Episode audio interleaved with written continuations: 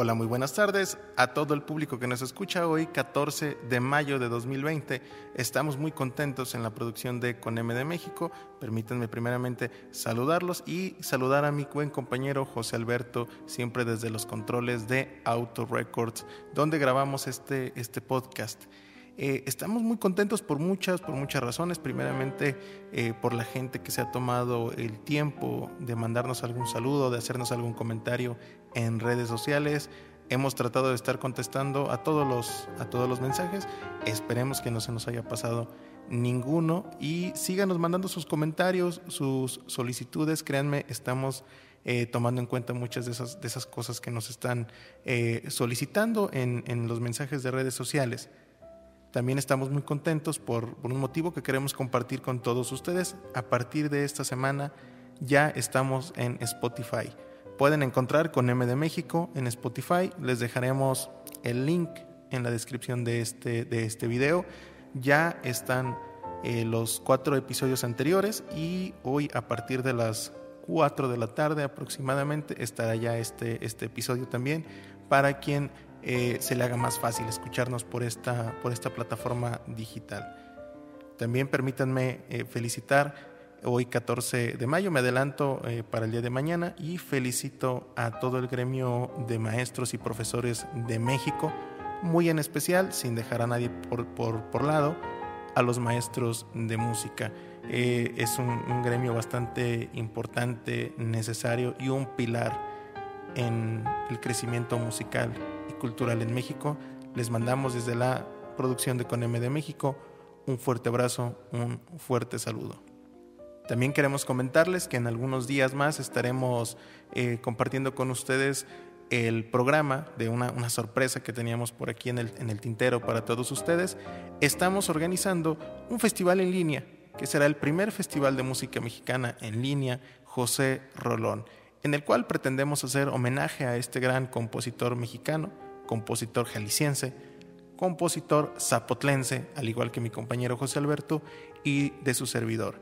Estaremos más o menos el primero de junio mostrando el, programa completo de este festival. Serán tres días de actividades, todas en esta plataforma de, YouTube y Spotify. Y bueno, ya tenemos nosotros eh, confirmados los invitados. Créanme, son eh, grandes, grandes personalidades de la, de la música y en unos días más les estaremos compartiendo este, este programa completo para que puedan estar al pendiente y escucharnos. Pero bien, vamos a, lo que nos reúne el día de hoy, 14, 14 de mayo. Vamos a escuchar este, este, esta entrevista que realizamos a la violinista Paola Pacheco. Ella es originaria de Fresnillo, Zacatecas, también directora de la Academia y de la Orquesta de Cámara Clementina Maurel. Y antes de pasar a su, a su entrevista, muy, muy interesante, también con un tema que queda perfecto para el día de hoy, la educación musical en México. Y antes de pasar a la entrevista, vamos a escuchar el tercer movimiento de la sonata breve de Manuel M. Ponce. Espero que lo disfruten.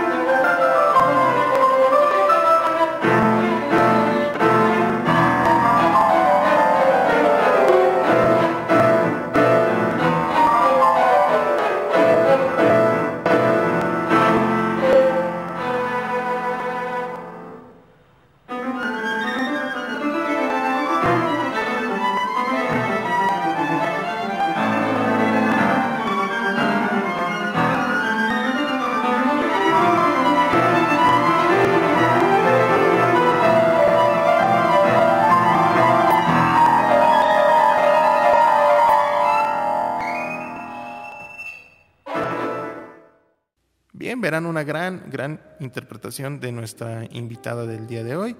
Y sin más por el momento, eh, los dejo con esta entrevista que realizamos aquí en CONEM de México a Paola Pacheco. Hola Paola, buenas tardes, ¿cómo estás? Hola, muy bien, gracias. ¿Y tú?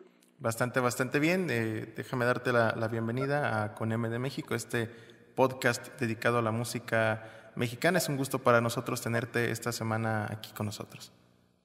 Al contrario, es un placer eh, estar aquí contigo y con tu auditorio. Háblanos, háblanos un poquito de ti, por favor, Paola.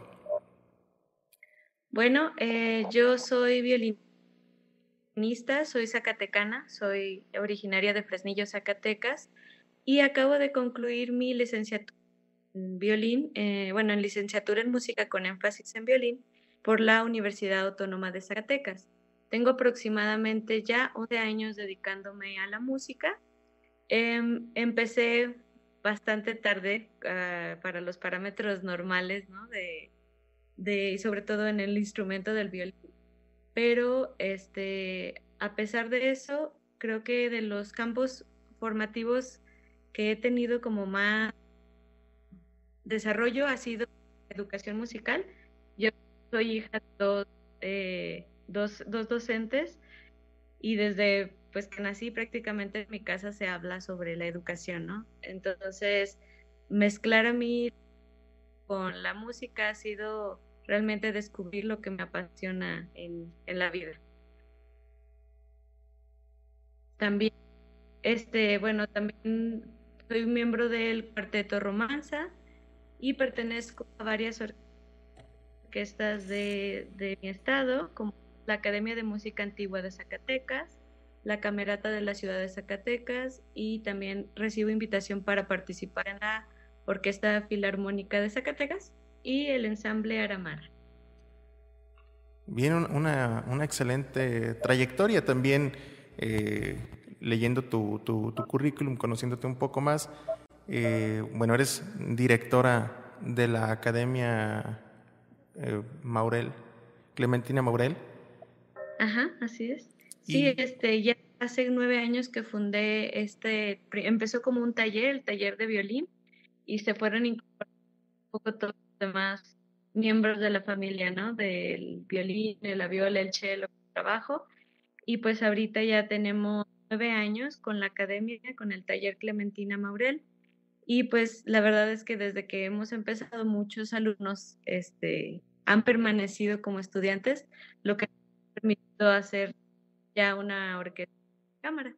Muy pequeña, estamos iniciando con nuestros recursos, pero ya, ya tiene en como sus dos, tres años de formalización y que empezamos a tocar en, distintos festivales de nuestra localidad. una, eh, bueno, una manera excelente de comenzar el tema, el tema del día de hoy, que es de hecho la educación eh, musical en, México.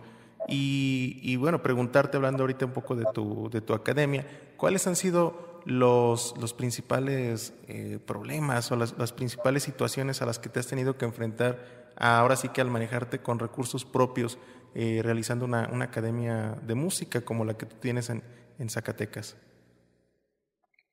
Creo que sobre todo, eh, no sé, como que puedo ver más las cosas positivas que las cosas negativas porque realmente a mí me impresiona lo mucho que se ha logrado con nada de presupuesto por parte de, de, ninguna institución.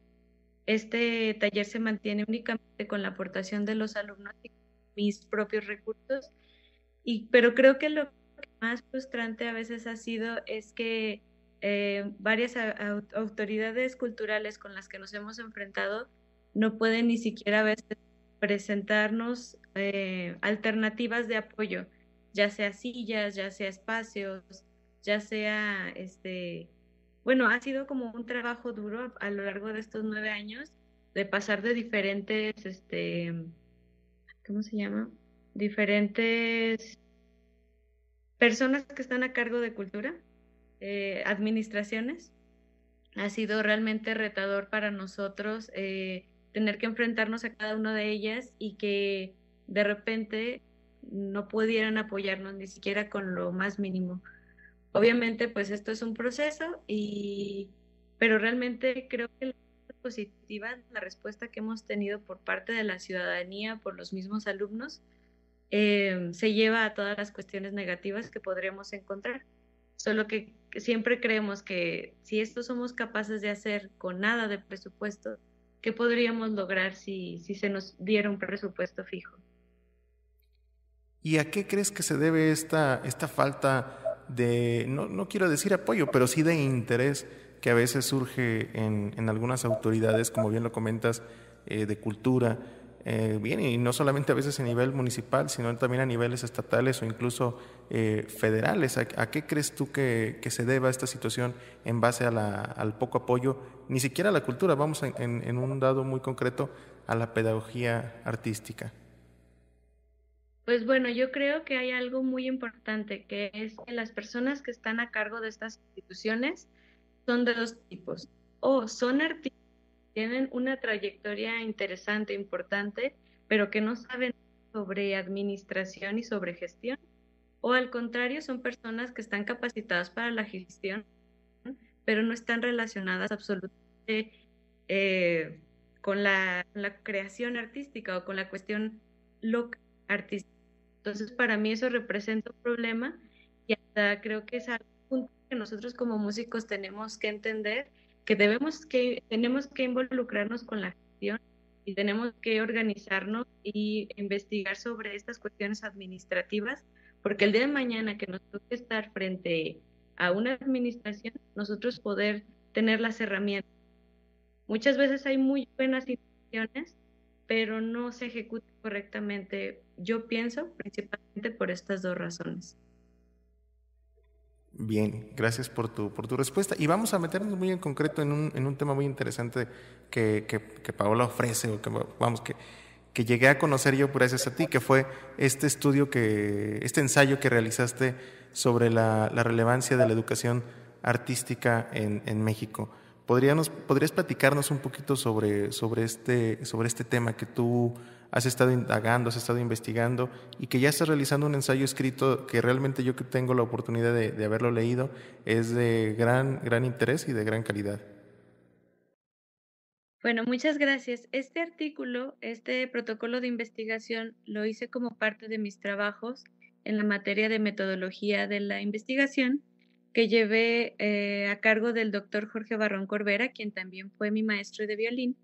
Creo que particularmente se debe de dar importancia sobre todo a lo que se está haciendo eh, en cuestión de educación pública o la educación básica y qué está pasando en torno a la educación artística.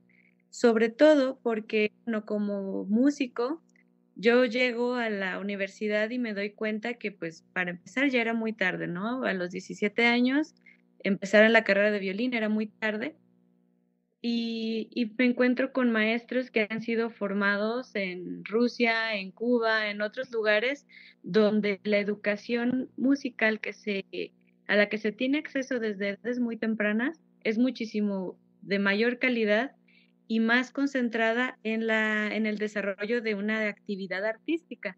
Porque lo que tenemos nosotros aquí, si es que llegamos a tener la fortuna de tener una educación artística, regularmente es como un complemento, no es eh, como tal eh, algo que nos, nos vaya a ayudar para si nosotros el día de mañana queremos desempeñarnos como artistas profesionales, podamos hacerlo. Y aparte de que, bueno, he leído bastante a varios pedagogos, varios, eh, a mí me gusta leer mucho, entonces me he podido dar cuenta de todos los beneficios que se puede tener si, si se tiene un acceso a, las bellas artes desde los primeros años. Eh, el caso mío fue que mis papás siempre escuchaban música, nos llevaban a museos, nos ponían a hacer actividades, pero obviamente no tuve una formación musical como tal. Entonces, este artículo también se basa en unas entrevistas donde estoy tratando de hacer un estudio comparativo con otros eh, diseños, otros sistemas curriculares de, de, contactos que tengo que son del primer mundo, ¿no? Europa, Estados Unidos, donde podemos ver de qué manera influenció que sus sistemas educativos incorporaran a las artes como, como una asignatura más eh, parte de la currícula, a diferencia de nosotros que, por ejemplo, aquí en Zacatecas, muchas veces a los maestros de artísticas o de música se les sigue llamando acompañantes musicales, no se les da el papel como tal de músicos o de maestros de música. También creo que este artículo lo hice eh, pensando mucho en, bueno, yo por lo personal nunca he tenido la, la oportunidad de dar clases en, en preescolar o en las escuelas. Yo me dedico a la educación musical, pero los niños o los adultos que vienen conmigo son personas que quieren estudiar música, no, no, persona, no son grupos de escolares a los que yo les tengo que dar esa asignatura. Pero he trabajado ya este, varios, he tenido la oportunidad de trabajar con varios de estos maestros de artísticas y de música y me he dado eh, varias impresiones que creo que son importantes para su estudio y para análisis.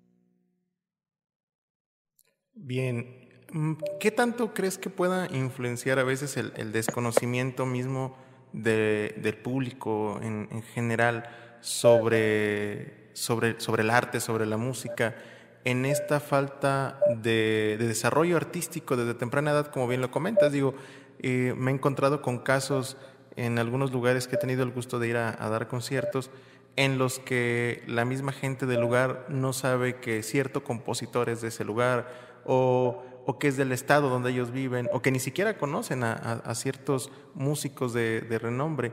¿Crees que, puede influenciar un poco esta parte del desconocimiento en la falta de interés también de la comunidad por la educación artística? Totalmente. Y más porque tenemos como un, un paradigma aquí.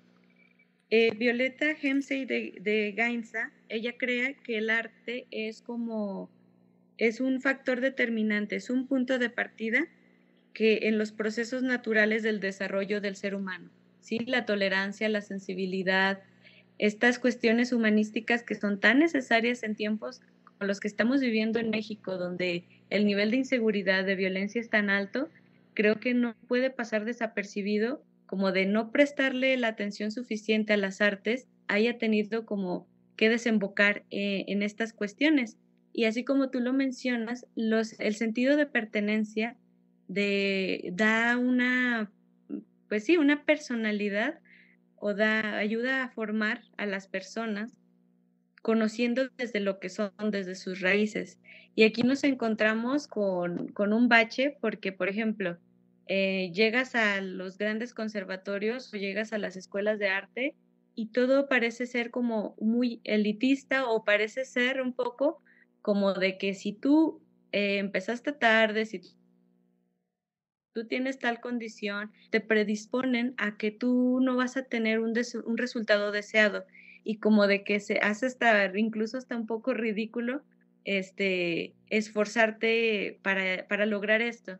Cuando cuando, por ejemplo, nosotros que tenemos la oportunidad de dar clases a, a personas que a veces lo ven como hobby y que de repente salen gente que ya lo quiere hacer en serio, podemos encontrar que, esta, que estas personas se convierten en público. Estas personas invitan a más gente a los conciertos, empiezan los niños, los adolescentes, empiezan a atraer a sus compañeros, a sus amigos. Entonces, la educación de las artes no solamente debería ser exclusiva para los que van a ser grandes ejecutantes o grandes artistas.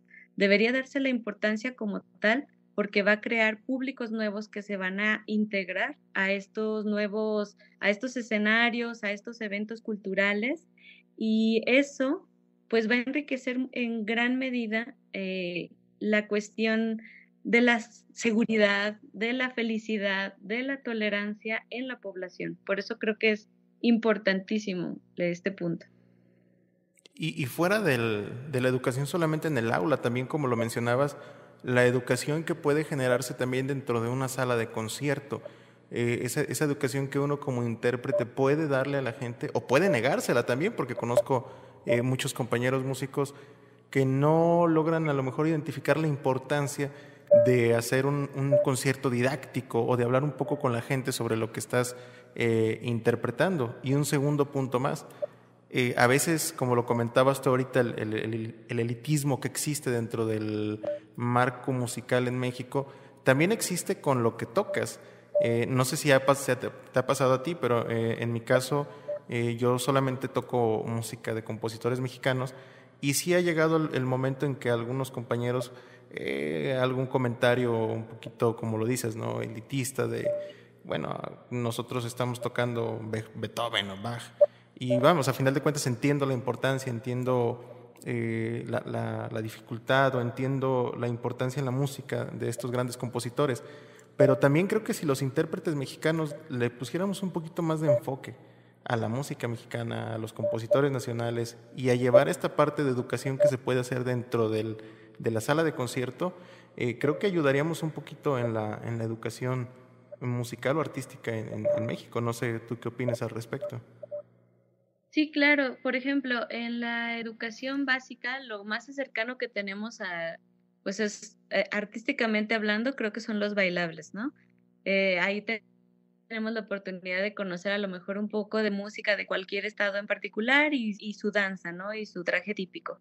Sin embargo, en, las, en la carrera de, de, o la licenciatura de música, vemos esto simplemente como una materia teórica y muchas veces hasta se, llega a mencionar que tocar en un mariachi, que tocar música tradicional como, como tal no se le da como una importancia, una relevancia al, o sea, no se le puede decir, no, es más importante que sepas esto de Bach o, y no que sepas esto de, de este grupo local que, que hace jarabes, ¿no? Eh, yo pienso que creo que ambas cosas son importantes. Obviamente, como, como profesionales de la música, tenemos que saber sobre los compositores, tenemos que saber todo lo que nos enseñan, pero creo que se le debería dar más importancia también a lo que es nuestro, al rescate de nuestra música tradicional.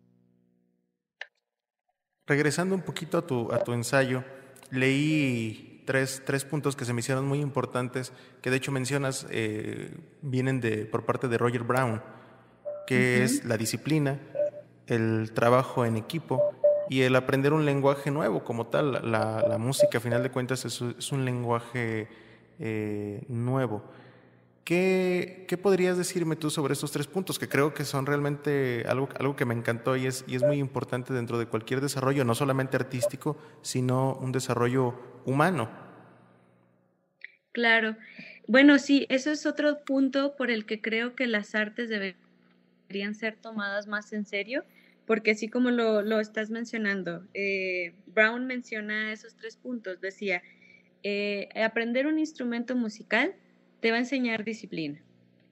Eh, el trabajo de ensamble, de tocar en cuartetos, en orquestas, en ensambles de, de lo que sea, en coros, te va a enseñar sobre el trabajo en equipo. Y la lectura musical te va, al ser un idioma, la adquisición de un nuevo lenguaje, te va a ayudar a que otros idiomas sean más importantes, perdón, sean más fáciles de, aprender. Y esto es, esto es muy, muy interesante porque realmente las competencias que necesitamos para adquirir estos conocimientos, como lo es el desarrollo de un lenguaje, son de alta cognición. Entonces, eso fomentaría que el desarrollo individual de las personas creciera en distintas, en distintas índoles, ¿no? O sea, intelectual, afectivo, emocional, eh, ah, o sea, es un enriquecimiento personal mm, alto, pues, el que se puede adquirir con todo esto.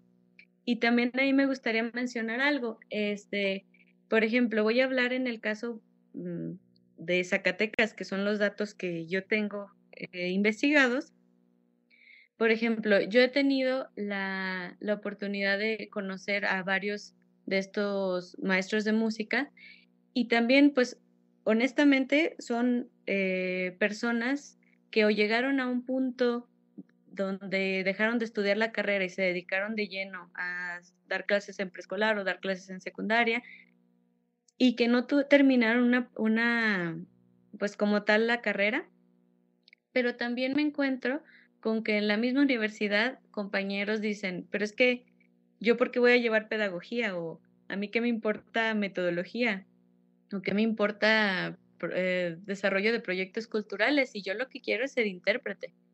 Y salimos y, y la realidad es que la mayoría se dedican a dar clases, es lo primero de lo que agarran trabajo, se ponen a dar clases en algún lado y está muy mal que no tengan los fundamentos eh, teóricos, prácticos y pedagógicos para hacer bien su trabajo, porque entonces va a crear como un círculo vicioso en el que los alumnos no vayan a tener las herramientas necesarias para incorporarse después al ámbito profesional. Pero también otro punto, nosotros invertimos aproximadamente 10 años en la carrera de música y es muy desalentador salir y tomar un este tomar el trabajo de maestro de música en alguno de los sectores de, de educación básica y saber que lo más que aspiras es a tener un tiempo completo de aproximadamente 16 horas a la semana, ganando una cantidad que no, no representa todo el esfuerzo que pusiste tanto en la carrera y como el que representa enfrentarte realmente a los retos de ser un maestro. Entonces, es un poquito desalentador y también entiendo que algunos maestros dicen, pues, ¿para qué me preparo? Si igual voy a, me van a seguir pagando esto, ¿no?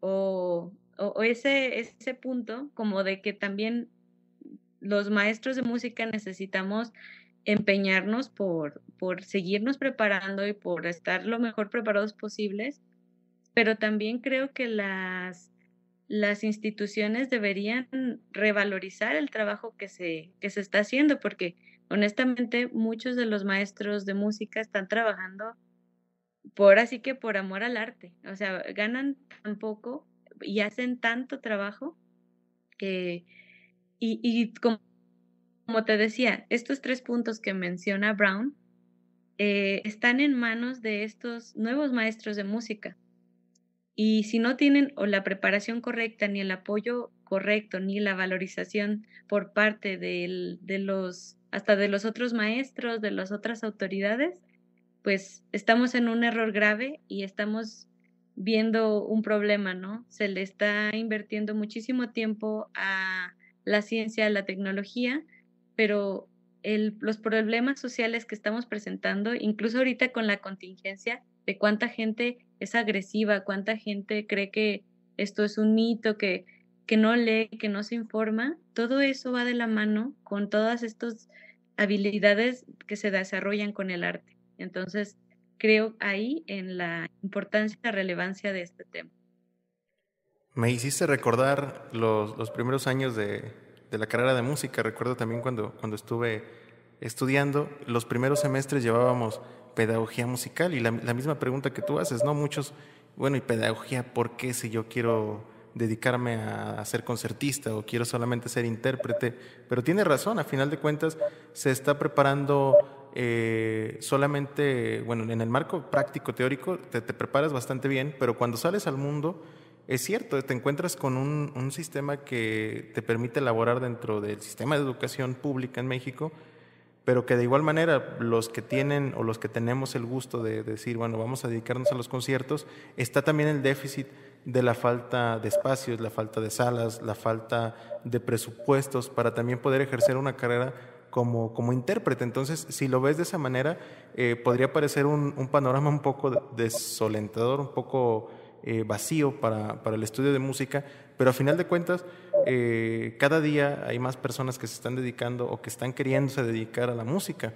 Y me gustaría preguntarte, ¿qué podrías aconsejarle a estas personas que a pesar de todas estas a veces dificultades, dificultades que se encuentran en el ramo, eh, en este momento están comenzando sus estudios musicales o están comenzando un estudio de instrumento? ¿Qué podrías aconsejarles, Paola? Creo que lo primero es que a cualquier persona que quiera dedicarse a cualquier cosa, tiene que asegurarse de que de verdad le apasione y que de verdad le encante.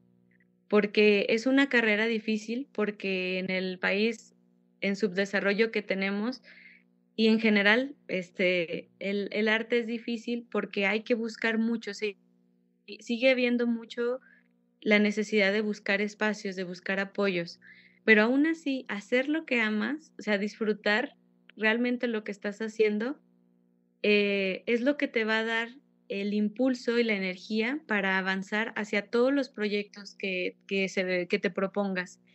Creo que eh, mucha gente dice que de músico no se vive y que para qué estudian esa carrera, que, que van a hacer en el futuro. Realmente la carrera de, de música es de las carreras en las que más pronto puedes empezar a generar tus propios ingresos, es de las carreras en las que puedes, si realmente te encantan y puedes explotar tu creatividad, las posibilidades son grandes, es un gran abanico de, de diferentes posibilidades, no es simplemente ser el músico famoso eh, que sale en la radio, ¿no? Es ser el maestro, ser el investigador, ser el creativo, ser el de todo, o sea, hay, hay una amplia gama, pero creo que dedicarte a lo que realmente amas va a hacer que todo el esfuerzo valga la pena. Entonces tienen que asegurarse de que lo que hagan los llene y les dé felicidad porque y, y, no dejar que nadie se las quite, no dejar que nadie les quite esa felicidad por más que, que de repente haya barreras, hay que tratar de derribarlas.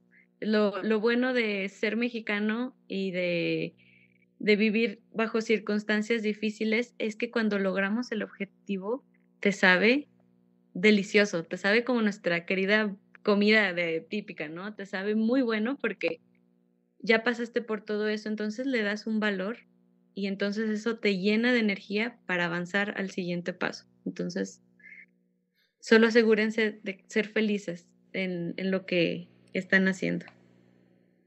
Qué excelente analogía acabas de hacer y, con dos cosas que tanto me gustan como la música y la comida mexicana. Eh, sabios consejos de alguien que se ve que tiene un desarrollo importante dentro de la pedagogía, que está haciendo una labor eh, increíble, creo yo, en, en, Fresnillo, que está sacando las, las garras por, por la educación musical eh, platícanos, no me gustaría despedirnos sin, que nos platicaras un poquito más de, tu academia, que invitaras a la gente que nos escucha, eh, bien sea de Fresnillo o de cerca de Fresnillo, Zacatecas, que vayan, que conozcan el, lugar que tú tienes y que se integren a los talleres de, la Academia Clementina Maurel.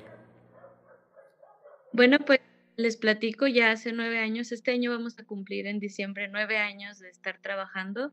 Empezó este taller como un hijo que no te esperas, porque yo iba, yo empecé a formar parte de, de estos talleres, yo así fue como aprendí violín, empecé a ir a un taller que daba el Instituto de Cultura Municipal, pero después el maestro, mi maestro César Zavala, eh, ya no podía atenderlo, entonces me empezó, oye, tú dale clase a, agárrate dos alumnos, y yo pues acababa de empezar casi, ¿no? Yo no, pues yo qué les voy a enseñar. Y de repente fue como que se fue, y me quedé con dos y los demás alumnos también se fueron porque se fue el maestro. Y es muy curioso porque ellos de esos alumnos todavía sigue hasta la fecha en el, en el taller. Y es curioso cómo el taller como una familia, como un espacio que cada quien se ha desarrollado de manera individual, aportando aparte no solamente tengo la fortuna de tener alumnos que son talentosísimos bailarines, pintores, dibujantes, escritores, que les gusta hacer teatro y que hemos logrado a conciertos multidisciplinarios que ellos también puedan este, experimentar y exponer todas esas creaciones que ellos hacen al público y a la sociedad fresnillense. Y no sé, yo me imagino, contagian la felicidad que tienen eh, mis alumnos a la hora de tocar, a pesar de cómo salga, porque como, como lo digo, también esto es importante. Es un taller. Les doy a los pobres una hora a la semana de, música. Tratamos de enseñarles coro, solfeo, teoría musical y también pues el instrumento. Pero con tan poquito ellos eh, hacen mucho. También nuestro enfoque está más bien dirigido a enseñarlos a estudiar correctamente. Entonces, por eso, a pesar de que solamente lo vea una vez a la semana y que sea un taller donde atiendo a tres personas al mismo tiempo, ellos sepan cómo mejorar en casa. Aparte de que son mis niños y yo los estoy constantemente monitoreando. Entonces, este, pues bueno, este taller se ha hecho como la casa de todos ellos, cada vez ha crecido más los integrantes, los instrumentistas y los maestros. Actualmente tenemos de aproximadamente seis maestros que están finalmente, siempre con nuestra querida pianista acompañante, la señora Laurel Wilson. Y pues bueno, este, es, es muy interesante de recursos. Hay alguien que dice, yo puedo poner tantas sillas, yo puedo hacer bocadillos, yo puedo imprimir programas, yo puedo, y, entre todo ese colectivo se hacen grandes conciertos. No solamente los que nos sino que nosotros invitamos a otros artistas. El último concierto que tuvimos organizado por el taller Clemente Maurel fue con el renombrado cuarteto José White y fue igual, o sea, fue un contacto, la maestra Silvia Santamaría se contactó con nosotros y nosotros nos contactamos con todas las personas que podíamos para hacer este concierto un éxito, una cantidad de personas eh, en el público que siempre afortunadamente son mayores hasta 150 personas. Entonces, para nosotros es importante que este taller no solamente es una escuela de música que ha ayudado ya a que nueve integrantes hayan ingresado a los niveles previos de la licenciatura en la universidad, sino también que está fungiendo como un factor positivo para la sensibilidad de la sociedad millense. ¿Dónde te puede contactar la gente que nos escucha? ¿Dónde puede conocer un poquito más de, tu taller o también de la, de la orquesta de cámara, si nos pudieras dar tus redes sociales eh, para el público que, está escuchando este, este podcast. Sí, claro que sí. En Facebook nos pueden encontrar como Clementina Maurel, taller de violín, viola, y contrabajo. Y también mi Facebook es Paola Pacheco Violinista. Ahí pueden encontrarnos en, en redes sociales. Bien, Paula. Y antes de despedirnos, te tengo que hacer la pregunta obligada del podcast. Hay una pregunta especial y secreta para todos los, los invitados. Y obviamente te la tengo que hacer también a ti. Si hubieras tenido la oportunidad de conocer a algún compositor mexicano, ¿a quién hubiera sido? Ay, sí, vi que ibas a preguntar eso y, y me quedé pensando demasiado. Es que hay tantos, pero creo que el obligado, ¿no? O sea, soy fresnillense, así que creo que Manuel M. Ponce es uno de los compositores que, pues para empezar, mi maestro de violín, el doctor Jorge Barrón, pues es de los máximos especialistas en Ponce, entonces estoy muy inmersa en ese tema y aparte de que la música de Ponce me llena, me, me enamora y aparte yo desde niña he estado en contacto con el Museo Manuel M. Ponce que está en Fresnillo que no está un poco abandonado, eh, pero todas sus cosas están ahí, sus anotaciones, sus, sus, muebles, todas sus cosas, sus pertenencias. Entonces, cuando yo recorro todos esos estos pasillos y veo todas las fotos de todas las personas que conoció, hay tantas obras que son tan profundas que me encantaría preguntarle qué pensaba, qué sentía. Em, entonces creo que definitivamente sería Manuel M. Ponce. Lo imaginé desde, desde que vi el nombre de tu taller, Clementina Maurel, dije, posiblemente escoja a Manuel M. Ponce. Y esto que comentabas del museo, es el, es, es el que está en el Ágora, ¿no?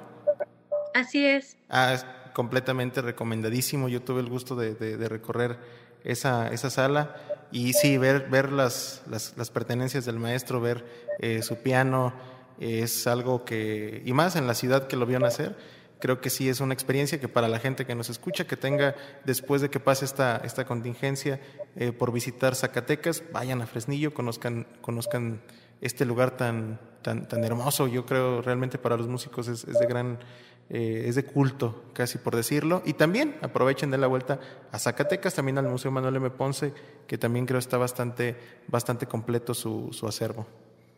Sí, así es. Bien, Paula, pues no me queda más que agradecerte por, por tomar la entrevista aquí a Conm de México y eh, bueno, realmente pues una, una, una excelente plática contigo y pues muchas gracias. No, al contrario, muchísimas gracias por el espacio. Que tengas buen día, hasta luego. Hasta luego. Espero que hayas disfrutado esta entrevista tanto como lo hicimos nosotros aquí en la producción de Coneme de México. Eh, si eres nuevo, bueno, te agradezco por tomarte el tiempo de venir y escuchar este podcast. También aprovecho para invitarte a que conozcas los demás eh, programas que tenemos disponibles para ti. Puedes encontrarlos en la descripción de nuestro canal. Eh, los invito a que nos sigan aquí en el canal de YouTube para que estén al pendiente de los próximos programas que subiremos en las siguientes semanas. También nos pueden seguir en nuestras redes sociales, tanto en Facebook como Instagram. Aquí en todos los videos encontrarán los links para contactarse con nosotros.